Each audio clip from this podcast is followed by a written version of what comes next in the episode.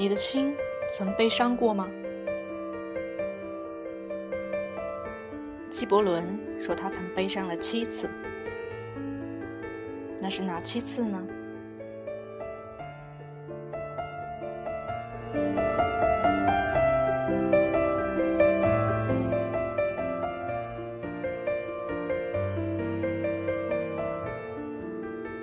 Seven times have I despised my soul.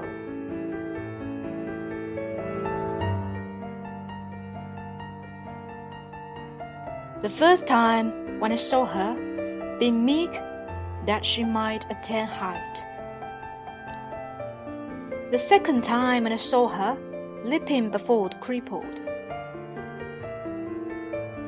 The third time when she was given to choose between the hard and the easy, and she chose the easy. The fourth time when she committed a wrong and comforted herself that others also commit wrong. The fifth time when she forborne for weakness and attributed her patience to strength. The sixth time when she despised the ugliness of her face and knew not that was one of her own masks. And the seventh time when she sang a song of praise and deemed it a virtue.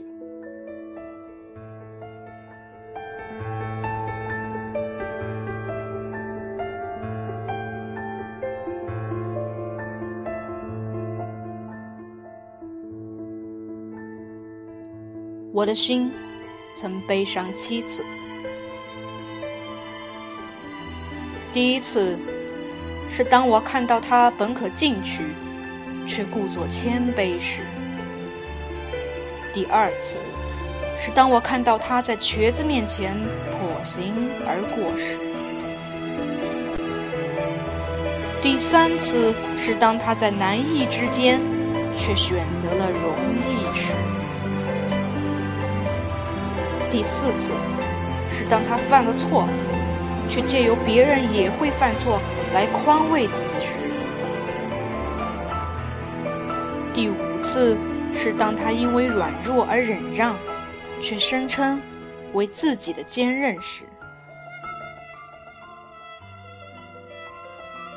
第六次，是当他比一张丑恶的嘴脸，却不知那正是自己面具中的一副时。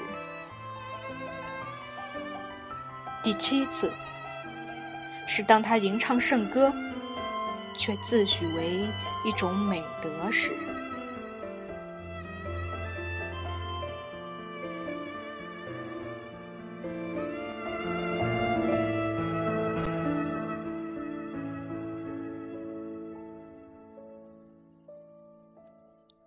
中枪了吗？反正我是中枪了。